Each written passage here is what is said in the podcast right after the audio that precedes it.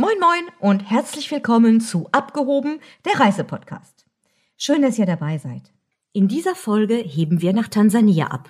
Uns begleitet Ellen Spielberger, Geschäftsführerin des Reiseveranstalters Bush Legends, einem Spezialanbieter für Afrikareisen. Ellen war mitten in der Corona-Zeit zweimal in Tansania und berichtet von ihren positiven Erfahrungen. Heutige Highlights und Geheimtipps sind exklusive Safari-Spots, authentische Zeltlodge und traumhafte weiße Sandstrände. Moin moin, willkommen zurück zu Abgehoben, der Reisepodcast. Heute möchte ich euch nach Ostafrika einführen, genauer gesagt nach Tansania. Tansania liegt im Indischen Ozean und grenzt an Kenia und Uganda im Norden, in, nach, grenzt an Kongo und Burundi und Ruanda im Westen und im Süden an Sambia, Malawi und Mosambik. Unser heutiger Gast ist Ellen Spielberger vom Reiseveranstalter Bush Legends. Ellen war im Juli und im August 2020, also jetzt mitten in unseren Corona-Zeiten, in Tansania unterwegs. Und wir möchten natürlich von Ellen erfahren, wie sind ihre Erlebnisse, wie sind ihre Eindrücke, wie sicher ist das Reisen und vor allen Dingen, was bewegt die Menschen auch vor Ort. Hallo Ellen und vielen Dank, dass du heute bei uns bist. Du bist gesund aus Tansania zurückgekommen, was eigentlich selbstverständlich ist, und kannst uns ein bisschen mehr über diese ganzen Hygienekonzepte in Tansania spezifisch, deine Einreise dahin, deine Erlebnisse erzählen. Ja, hallo Simone. Vielen Dank, dass ich heute dabei sein darf und noch dazu von meiner wunderschönen Tansania-Reise im Juli, August dieses Jahres erzählen darf. Sehr, sehr gerne. Danke. Also Tansania hat seine Grenzen, wie gesagt, seit dem 1. Juni bereits wieder geöffnet mit strengen sogenannten SOPs, also Standard Operation Procedures für die Tourismusindustrie.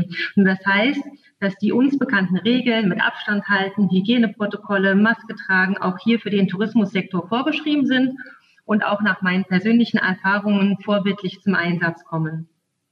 Ja, Fange ich einfach mal mit der Einreise an. Hier ist es so, dass ein verpflichtender Nachweis eines Negativtests für alle Reisenden notwendig ist, der bei Einreise nicht älter als 72 Stunden sein darf. Das ist bei vielen Destinationen so. Das ist eigentlich ein Standard und zeigt, dass auch Tansania sich da ähm, quasi an die ganzen üblichen ähm, Regeln im Moment auch hält, ne? Ganz genau. Also das ist auch bei Kenia so, das ist in Ruanda so, das ist in den anderen Zielgebieten, die von uns bereits geöffnet sind, ebenfalls so. Und ich persönlich finde das auch total gut, weil es ja auch für den Reisenden selbst so eine Art Rückversicherung ist, dass man also gesund in den Urlaub fährt oder sich auf die Reise begibt, wenngleich so ein Test natürlich auch immer nur eine Momentaufnahme ist, aber es ist ähm, ein, ein, Stückchen zusätzliche Sicherheit. Es gibt, es gibt definitiv Sicherheit und wie du sagtest, es äh, gibt auch das gute Gefühl, dass dass wenn man reist, man halt eben auch nicht irgendwie in ein Gebiet, was vielleicht auch, wo die Menschen eine andere medizinische Versorgung haben als wir hier in Europa, dass man das Virus nicht einschleppt. Es ist Sicherheit auch für einen selber. Also das ist eigentlich nur positiv zu sehen mit der Testerei, finde ich persönlich. Genau, stimme ich voll und ganz überein. Und ähm, was wichtig ist bei diesem, ähm, bei diesem ähm, Negativnachweis ist, dass das halt eine ein zertifizierte Variante ist. Das heißt, da sind dann automatisch auch die Passdetails drauf versehen und man kann das Zertifikat dann auch in Englisch ausdrucken. Und die Kosten, die belaufen sich so auf 70 Euro für den zertifizierten Test. Und wie gesagt, das geht in Centrogene Testzentrum am Frankfurter Flughafen. Es gibt auch in Hamburg ähm, das Centrogene Center oder in München dann ein anderes Unternehmen, was die Tests durchführt. Und ich hoffe immer noch ganz sehr, dass das dann auch weiter ähm, ausgebaut wird, auch wenn momentan da. Ja, ich hörte sogar ganz aktuell, dass Düsseldorf auch so ein Zentogene ähm, Zentrum hat. Also ich glaube, es sind mittlerweile sieben Flughäfen, die mit diesem mit diesem Unternehmen Tests, also auch für die Reise, also nicht nur Tests ähm, aus medizinischen Gründen, wenn man krank ist, sondern zum Verreisen anbietet. Ähm, und ich denke, das muss sich ja bald irgendwie verallgemeinern und an mehreren Orten in Deutschland dann angeboten werden. Aber auf jeden Fall sind wir auf richtig guten Weg, weil an vielen Flughäfen das schon angeboten wird. Da hast du völlig recht. Ganz genau. Und das ist auch meines Erachtens der richtige Weg nach vorne, weil es muss ja irgendwie weitergehen. Wir müssen auch erkennen, dass der, der Virus ist da. Wir müssen verantwortungsbewusst damit umgehen. Das ist ganz klar. Gesundheit von den Kunden und ähm, auch von dem Personal vor Ort, das steht immer an erster Stelle. Aber wir können ja nicht uns komplett einschließen. Man muss ja irgendwie auch ein bisschen realistisch und verhältnismäßig mit der ganzen Sache Umgehen. Da gebe ich dir auch total recht. Vor allen Dingen muss man ja sehen, dass viele Menschen in, im Ausland vom Tourismus leben und wir ja auch ein bisschen davon leben, dass wir reisen. Reisen ist ein Grundbedürfnis für viele, viele Menschen und ähm, dass wenn man in dieses Bedürfnis natürlich einschränkt, das ist natürlich so ein bisschen traurig und vor allen Dingen schränkt man es ein, äh, ohne dass es wirklich aus unserer Sicht als Touristiker notwendig ist, weil mit der Testerei kann man gewisse Sicherheiten für sich selber und für das Land und für die Menschen im Land, das man bereist und natürlich auch bei der Rückreise haben. Aus meiner Sicht muss man nicht in Quarantäne gehen 14 Tage, weil äh, das schützt natürlich die Mitmenschen, aber wenn ich einen Test mache, vielleicht noch im Zielgebiet bei vor der Rückreise oder direkt dazu mich verpflichte, einen Test zu machen äh, bei der der Rückreise oder bei der Rück, also wenn man wieder zurückkommt hier in Deutschland, dann bietet man ja auch Sicherheit und damit würde das Reisen sicher werden und ja wieder für viele Menschen einfach eine Selbstverständlichkeit. Das wäre wirklich schön. Das sehe ich ganz genauso und da ähm, finde ich, dass unsere Zielländer auf jeden Fall auf dem richtigen Weg sind. Also Tansania, wie gesagt, seit 1. Juni und die ähm, Einreiseregelungen, die sind auch beständig seit, seither, seitdem es auf ist. Das gleiche gilt für Kenia. Und das heißt, man hat hier auch eine gewisse Planbarkeit ähm, geschaffen, dass man sich, ähm, dass man damit rechnen kann, also dass diese Sachen auch so ähm, gehandhabt werden. Und die haben ja auch diese Hygieneprotokolle in, ähm, im, im Platz, dass, dass das alles ordentlich durchgeführt wird. Und für die Einreise in Tansania zum Beispiel ist es weiter noch notwendig, dass man ein Gesundheitsformular ausfüllt dann. Das wird im Flugzeug ausgeteilt und auch bei Temperatur, also bei der Einreise erfolgt eine Temperaturkontrolle. Also das sind auch alles zusätzliche Maßnahmen, die hier noch getroffen wurden und auch an den Flughäfen in Tansania, ob das jetzt Kilimanjaro Airport oder Zanzibar Airport war oder Pemba. Also da sind Desinfektionsspender, da sind Abstandsmarken, da ist alles das, was man auch von hier kennt und es wird auch dort ähm, so durchgeführt. Ja. Das hört sich alles super vernünftig und gut strukturiert an. Erzähl uns jetzt aber mal ein bisschen auch von deinen persönlichen Eindrücken. Es sind wahrscheinlich viel weniger Touristen an den Hotspots. Ich denke ans Ngorongoro-Krater oder auch an Kilimanjaro oder äh, Montmeru oder all diese Sehenswürdigkeiten, die sonst nicht überlaufen sind, aber an denen natürlich viele Touristen sonst ähm, auf die Tiere warten und auf ihr Safari-Erlebnis warten. Das war bestimmt ganz anders diesmal, oder? Absolut, absolut. Also es sind extrem wenig Leute unterwegs. Ich war ja, also Juli, August gehört ja zu der absoluten Hochreisezeit in, in Tansania. Und da konnte man in den Vorjahren eigentlich ein Jahr vorher seinen Urlaub buchen oder musste man, wenn man die schönen Plätze sichern wollte, weil es einfach voll gewesen ist. Und das ist so, weil in der Serengeti dann diese Great Migration, also diese große Herdenwanderung stattfindet, wenn Hunderttausende von Gnus und Zebras durch die Ebenen ziehen und dann im nördlichen Teil der Serengeti auch diese dramatischen Flussüberquerungen auf dem Mara-Fluss stattfinden. Und dieses großartige und wirklich mega beeindruckende Naturspektakel, das kann man dieses Jahr dann exklusiv ähm, erleben und unter Umständen dann auch stundenlang an so einem Crossing stehen mit als einziges Fahrzeug. Ja, das ist bestimmt cool. Ja, überhaupt war es so in der Serengeti, dass da lediglich ein paar ähm, Safari-Fahrzeuge auf weiter Flur ähm, gewesen sind und dass man Santier Serengeti sozusagen für sich allein hat. Also ein äußerst exklusives ähm, Reiseerlebnis. Und das ist auch so der Tenor, ähm, den ich höre von unseren Kunden, die unterwegs waren, von Mitbewerbern, von deren Kunden und auch von unseren Kollegen vor Ort. Also das ist auch der Ngorongoro-Krater zum Beispiel, wo man in den letzten Jahren ja schon ja, ich sage jetzt einfach mal, sehr grenzwertig unterwegs war, weil einfach fast jeder, der nach Tansania reist, natürlich auch dieses Weltnaturerbe sehen möchte und entsprechend viele Krater unter, äh, viele Fahrzeuge im Krater unterwegs waren. Selbst mhm. hier ist es so, dass man mitunter erst nach Stunden ein anderes Fahrzeug sieht und die Kulisse dann natürlich auch ganz exklusiv bewundern kann. Und man hat dieses Gefühl, auch nachhaltig unterwegs zu sein, weil man halt eben nicht auch die Natur und äh, ja die Tiere da irgendwie überfordert oder dass man da jetzt irgendwie in dem Gebiet äh, als Mensch quasi jetzt in dem Moment auch deplatziert ist, weil man ja halt eben nur noch ein kleiner Bestandteil quasi dieses Spektakels ist und äh, nicht mehr ja das das ganze Geschehen da irgendwie vielleicht auch in der Natur ein bisschen ähm, ja negativ beeinflusst als Tourist, oder? Ja, ich meine, es ist ja ohnehin so, wenn man in Tansania reist mit den Guides, ähm, die haben ja schon alle auch die Safari-Etikette. Das heißt, ähm, dass die sich auch genau an die Regeln halten, die dort aufgestellt sind, um die Tiere halt wirklich auch gut ähm, zu respektieren. Das ist als mit Sicherheit von den meisten Unternehmen auch schon immer in, in ähm, touristischen Hochzeiten ja, ja, ja. Ähm, gelebt worden. Und also jetzt nur mal um den, um, um diese, ähm, den Unterschied auch so herzustellen. Also als wir jetzt im Anfang August, ähm, da sind wir gegen neun Uhr morgens in den Krater gefahren. Wir haben gefragt, wir waren das siebte Fahrzeug, was an dem Tag in den Krater gefahren ist. Und das wäre ein Jahr zuvor undenkbar gewesen in der Peak Season. Also da wäre es wahrscheinlich das Zehnfache ähm, mal mindestens gewesen, was schon bis um sieben, acht Uhr ähm, durchgefahren ist. Und selbst ich kann, ich habe dann mal überlegt, vor 24 Jahren bin ich das erste Mal in den Krater gefahren. Also selbst damals waren mehr Fahrzeuge unterwegs wie in diesem Sommer. Also schon dann auch Wahnsinn, ne? auf der einen Seite mega exklusiv, aber auf der anderen Seite gibt es einem auch ganz schön zu denken, vor allen Dingen, wenn man weiß, ähm, wie viele Menschen auch unmittelbar vom Tourismus dann abhängig sind. Und vor allen Dingen, wenn man ja dann auch erlebt, so wie ich das da vor Ort auch ähm, getan habe. Ich bin wirklich ein vorsichtiger Mensch. Ich habe mich am Anfang auch mehrfach gefragt, ob ich das jetzt machen kann oder nicht. Ich habe mich mit vielen Kollegen vor Ort, die ich seit 20 Jahren auch kenne, ähm, abgesprochen, wo ich auch genau weiß, dass ich ähm, mich auf deren Feedback und Meinung verlassen kann. Und ich muss sagen, es war genau die richtige Entscheidung ähm, zu fahren, weil die, das Mas also die Maskenpflicht ähm, in Tansania zum Beispiel, die besteht für Fahrer und Passagiere in geschlossenen Fahrzeugen. Ähm, Maskenpflicht besteht für das Camppersonal, was mit ähm, Gästen in Kontakt kommt. Maskenpflicht besteht für Piloten und Passagiere im Fluggesellschaften. Und für das Personal, was in der Küche arbeitet, sowieso. Und dann sind die zusätzlichen Hygienemaßnahmen in, in place. Also da ist alles wirklich so, wie man sich das vorstellt, wenn man verantwortungsbewusst reisen möchte.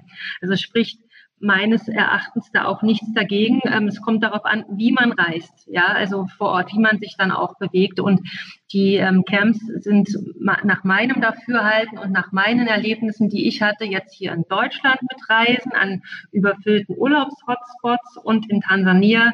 Ähm, ich würde, wenn ich jetzt die Wahl hätte, definitiv ähm, Tansania bevorzugen, weil man einfach dort eine Belegungsrate hat von maximal 10 bis 20 Prozent gerade einem kleinen Camp mit ja, acht bis zehn Zimmern durchschnittlich. Hier in Deutschland ähm, sind die Urlaubshotels, die sind voll, die sind zu 100 Prozent ausgelastet. Es gibt Buffet, das ist bei uns in, in, den Ländern verboten. Also da kann man wirklich nur à la carte ähm, und, und Menü machen. Und das finde ich persönlich auch total gut. Und ich, also für mich persönlich ist es nicht nachvollziehbar, dass uns da jetzt so die Steine in den Weg gelegt werden.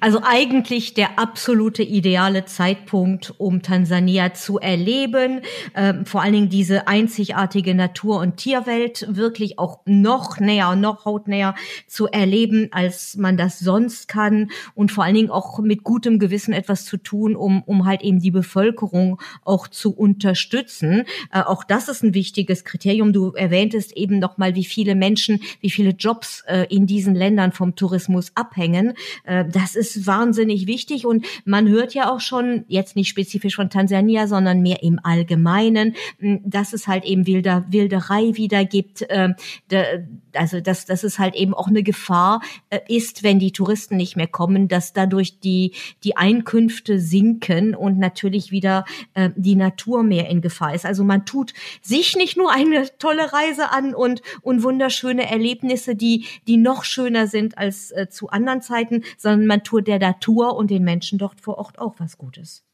Definitiv, genauso. Also habe ich nichts hinzuzufügen, unterschreibe ich eins zu eins. Wenn wir jetzt mal Corona weglassen, die Serengeti an sich ein, ein, ein absoluter Stichpunkt für viele Leute. Jeder möchte mal in der Serengeti unterwegs gewesen sein. Jeder, der ähm, irgendwann mal irgend so eine Serie gesehen hat, die in Afrika spielt, möchte dieses Szenario mal erleben. Was sind deine Geheimtipps? Du hast ja selber eben gesagt, du bereist die Region seit vielen, vielen Jahren. Was möchtest du jemandem mitgeben, der das alles vielleicht noch nicht erlebt hat? Was sind deine Geheimtipps? Was sind Corona mal ganz weggelassen, einfach nur, was sind die Highlights, was darf man nicht verpassen, was muss man unbedingt mal in seiner, in seinem Leben gemacht haben, also die sogenannte Bucketlist, die, das ist ein Modeschlagwort. Früher haben wir einfach gesagt, wo soll ich hinfahren? Und äh, ja, und kannst du uns da ein paar Geheimtipps geben? Ja, also auf, absolut. Also mein, mein absoluter Hidden Gem in Tansania ist Cem Cem ja, mit seinem Slow Travel Konzept. Also Cem Cem, das ist ein etwa 16.000 Hektar großes privates Wildschutzgebiet. Und das befindet sich wunderschön zwischen dem Tarangire und dem Lake, Nanyara, äh, Lake Manyara Nationalpark, also im Norden von Tansania. Mhm. Und auf dieser Privatkonzession gibt es drei verschiedene Unterkünfte. Und eines davon ist das Little Cem Cem. Das hat auch seit 1.7. schon wieder geöffnet. Und das ist ein überaus charmantes Zeltcamp. Das hat nur sechs Hauszelte. Eines davon ist ein Familienzelt mit zwei Schlafzimmern, zwei Badezimmern, also auch für eine Familie absolut perfekt geeignet. Man hat als Gast hier sowieso sein privates Safari-Fahrzeug. Das finde ich ähm, ist ein absoluter ähm, Pluspunkt immer, weil es einfach auch eine absolute ähm, Flexibilität bei der Tagesgestaltung bietet. Ja, du bist viel freier dann, ne? Und außerdem hast du das Gefühl, dass das Programm ganz nach deinem Rhythmus gestaltet wird und nicht irgendwie nach einem festen Plan quasi, ne? Genau, und das ist ja auch das, wofür ein Urlaub irgendwo steht. Also zumindest nach meinem Dafürhalten. Ja, ne? Nach meinem auch. ja. Und, und dann ist es so, dass, dass die ganze Atmosphäre da also total authentisch ist, also richtig wunderbar und gleichzeitig stilvoll. Also man merkt überall die Aufmerksamkeit zum Detail. Die Mahlzeiten hier, die sind ein Traum. Alles ist à la carte. Das ist eine richtig schöne Auswahl. Es ist alles liebevoll auf dem Teller angerichtet. Das ist frisch und gesund.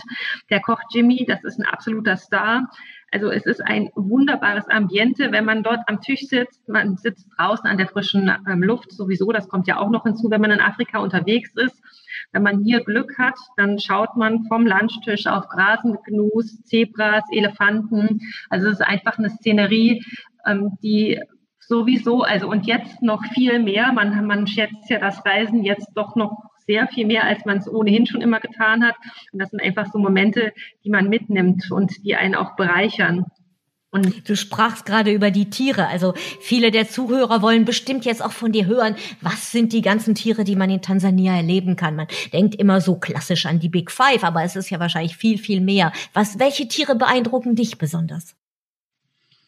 Also ich finde alle Tiere schön. Ich habe kein besonderes Lieblingstier in dem Sinn. Ich finde zum Beispiel Elefanten mega interessant, ja, weil man sagt ja, hier hat man das Sprichwort wie der Elefant im Porzellanladen. Ja, richtig. Aber ist ja. der Elefant so eine Riese und läuft so leise, dass man ihn gar nicht hört, wenn man nicht das Knacken der Äste ähm, hören würde, ja. Also ich finde die, jede Safari spannend. Also ich, ich bin auch jemand, ähm, nach der, ich weiß nicht, wie viele Safaris ich gemacht habe, aber die, die Beobachtung, es kommt auf den Guide an. Es kommt wirklich, man kann stundenlang auch nichts sehen. Und wenn man den richtigen Guide hat, der einem dann die richtigen Dinge einführt, dann ist, hat man einfach ein richtiges ähm, Safari-Erlebnis, ja, wo man Sachen auf ähm, Sachen aufmerksam gemacht wird, zum Beispiel auch bei der Slow Safari hier in Chemchem, ähm, die man sonst ähm, gar nicht wahrnehmen würde, wenn man zu Fuß unterwegs ist. Ja, absolut. Manchmal sind die Landschaften auch schon so, so wunderschön, dass du von der Tierwelt richtig abgelenkt wirst, weil da ganz tolle Blüten sind irgendwo an einem See und es, der ganze See ist quasi schon lila oder du hast ähm, irgendwelche Bäume, in denen irgendwelche großen Greifvögel drin sind. Also du wirst wirklich auch von der Landschaft teilweise so fasziniert, dass die Tierwelt nur noch ein Plus-Add-on ist äh, zu den wunderschönen Landschaften, die man, die man so sehen kann, ne? Definitiv. Also das ist zum Beispiel auch in Chemchem der Fall. Also diese traumhaften Kulissen. Ja, da ist der Lake Burunge, da ist der Lake Manyara mit den Salzpfannen davor, da sind die Flamingos.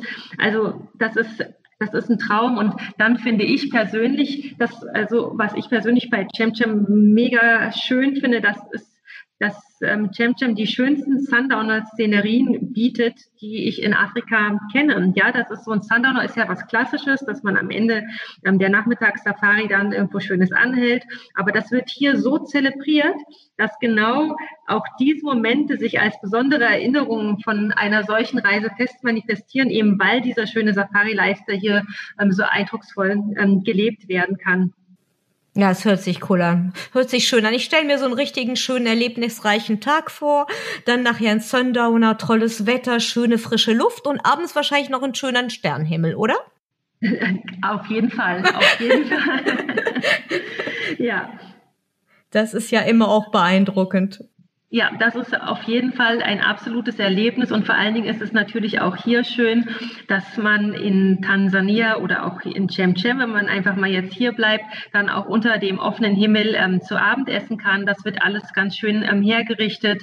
Das ist, das sind, das sind wirklich Momente, an die man sich erinnert, ob das die Petroleumlampen sind, die dort stehen, ähm, um, um die Atmosphäre zu kreieren, ob man dann unter dem Baobabaum ein besonderes Dinner hat oder ob man in, im Camp selbst einfach ähm, draußen sitzen kann auf der Terrasse. Das sind einfach so Momente, von denen man dann zehrt, wenn man solche Zeiten wie jetzt zum Beispiel hier. Ja. Ähm, da packt einen die Sehnsucht dann wahnsinnig. Ne? Kann man sich nur noch alte Bilder oder alte Aufnahmen oder alte Videos nochmal angucken und nochmal von der Zeit träumen. Wobei wir ja gerade eben an, am Anfang gesagt haben, wir brauchen nicht träumen, wir dürfen reisen. Wir haben nur eine Reisewarnung ist es nicht verboten.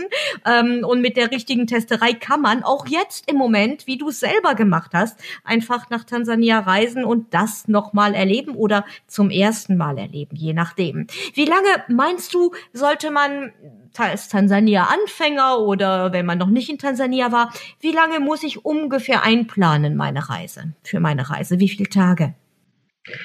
Also das kommt natürlich immer darauf an, welche Art von Urlaub man sucht und was für eine Art ähm, von Reise einem vorschwebt. Also für mich persönlich ist die perfekte Tansania-Reise eine Kombination aus zwei verschiedenen Safari-Stationen mit drei bis vier Nächten pro Safari-Station und dann eine Badeverlängerung mit etwa vier, fünf Nächten an der Küste, sodass man dann insgesamt auf etwa ähm, zwölf Nächte kommt und damit auch eine absolute Traumreise hat. Das hört sich super an und zwölf Nächte ist ja relativ, also ich würde sagen zwölf bis 14 Tage ist der Standard der meisten Deutschen, die reisen. Also das ist eigentlich noch gut machbar und bei all diesen Erlebnissen, das hört sich sehr schön an. Hört sich auch gar nicht stressig an, weil du sagtest, drei Nächte pro ähm, Ort. Also das heißt, man muss auch nicht jeden Tag irgendwie umpacken oder reisen oder sowas, sondern es hört sich relativ cool und entspannt an. Ja, und das ist vor allen Dingen, ich meine, zum einen muss es sich ja natürlich auch lohnen, so einen Langstreckenflug zu machen. Und natürlich machen das manche auch für eine Woche. Aber das muss ja jeder auch so ein bisschen für sich selber wissen. Aber also so, man kann auf jeden Fall die Safari auch wirklich nachhaltig machen, indem man einfach drei bis vier Nächte dann an einer Station ist und dann eben auch die Station sehr viel intensiver kennenlernen kann und dann einfach auch mal ein bisschen mehr Informationen für sich selbst mitnimmt, nicht immer nur von einer Pirschfahrt auf die nächste geht, sondern einfach auch mal mit den Guides ähm, Gespräche haben kann. Viele von den ähm, kleinen ähm, privat geführten Camps engagieren sich ja auch in der Nachbarschaft, im Wildschutz und so weiter. Und da ist ja zum Beispiel Cem Cem auch ein absoluter ähm, Vorreiter die dann ähm, dort den Wildkorridor wieder äh, mit Leben besiedelt haben. Also da sind ja jetzt so viele Tiere, das war ja vor zehn Jahren ähm, alles ganz anders gewesen.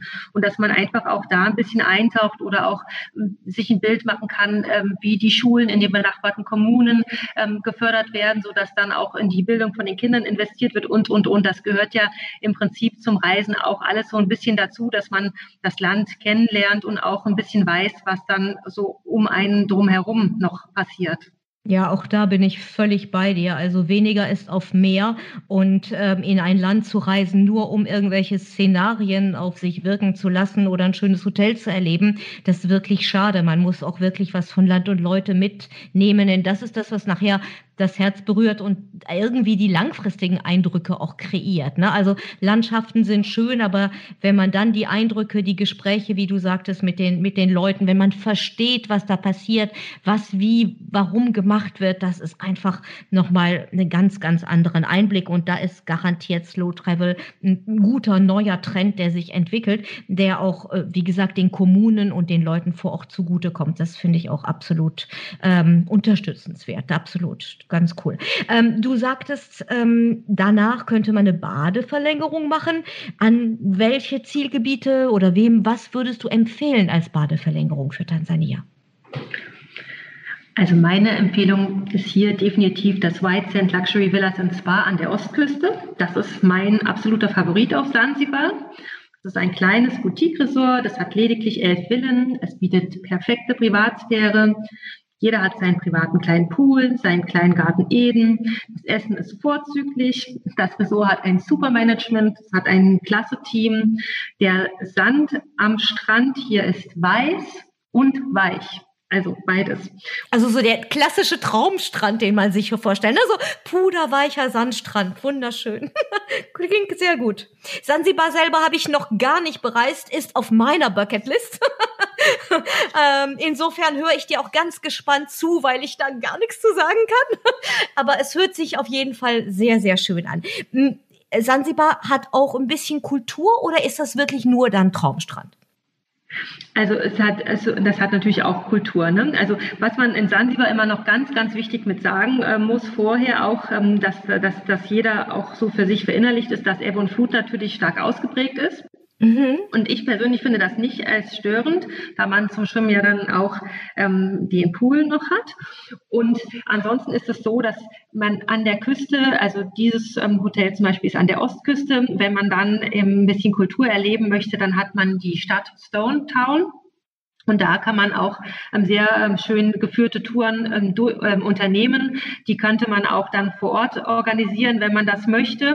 Also vom Hotel aus mit Guide würde ich das auf jeden Fall machen, durch die engen Gassen dann zu ziehen, diese schönen Sansibar-Türen über die Sultane und das ganze orientalische Geschichte dann auch noch was zu erfahren. Also Sansibar und ganz speziell Stone Town, das ist so, das ist ein Ort, man entweder man liebt ihn oder man mag ihn überhaupt nicht, weil natürlich auch, also die haben von den Häusern her ähm, ganz tolle Heritage-Gebäude, ähm, aber die wenigsten sind halt so, dass sie die finanziellen Mittel haben, um das alles auch ordentlich zu pflegen, weil das Klima natürlich auch ähm, heiß und schwül und ähm, feucht ist und entsprechend da im Prinzip jedes Jahr auch äh, Maintenance betrieben werden muss. Und das wird in der Stadt ähm, nicht so ganz ähm, gemacht, so dass das halt manchen ein bisschen aufstößt. Andere wiederum finden dieses ähm, ja, Getummel in, in Stone Town ähm, absolut ähm, schön und ähm, als, als Reisewert.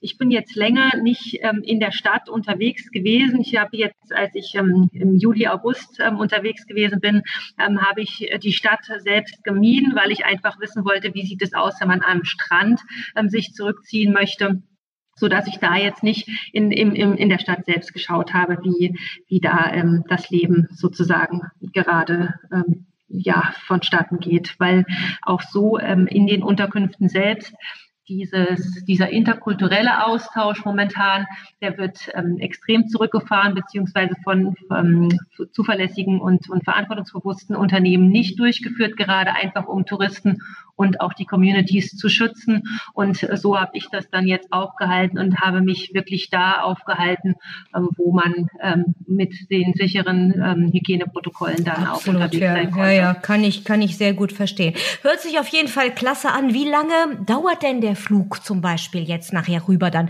Ist ja eine Insel Sansibar, nicht jeder weiß es. Und ähm, wo wie lange muss man dann halt eben noch mal ähm, aus dem Safari-Gebiet dann nachher rüberfliegen? Also das kommt darauf an, wie dann die Tour aus, ähm, aufgestellt ist. Man kann ähm, von Arusha ungefähr fliegt man anderthalb Stunden und es gibt auch ähm, von der Serengeti, also das ist jetzt momentan noch nicht wieder eingeführt, aber ich denke mal, das ist nur eine Frage der Zeit, bis die Auslastung dann auch wieder da ist. Diese sogenannten schnellen Flüge, die dann mit der Pilatus durchgeführt werden und dann ist man auch ähm, aus der Serengeti in etwa zwei Stunden auf Sansibar und das muss man jetzt halt mit ein bisschen umsteigen machen, dann ist man mit drei oder dreieinhalb Stunden unterwegs. Also das kommt immer so ein bisschen darauf an, an, wie ähm, die Reise aufgezogen ist und wie das Ganze ähm, ja, aufgebaut ja. ist. Aber von trotzdem, ich meine, das sind wirklich kur das sind wirklich kurze Flüge, ähm, die dir erlauben, quasi den Urlaubstag voll zu genießen. Also du fliegst dann irgendwann im Laufe des Tages, aber du hast noch viel von diesem Tag. Also das ist ja wirklich eine super Kombi quasi, wenn man nur in anderthalb oder zwei Stunden Flug dann quasi schon am Strand ist. Ne? Das ist eine Wahnsinnskombi. Auf jeden Fall. Ja. Sehr cool. Ähm, verrätst du uns noch mal so ein bisschen? Wir haben nun über dieses fantastische Cem Cem gehört. Wir haben auch über hm, das äh, White Sands Resort war das, glaube ich. Korrigiere mich, genau. ob ich richtig bin in Sansibar.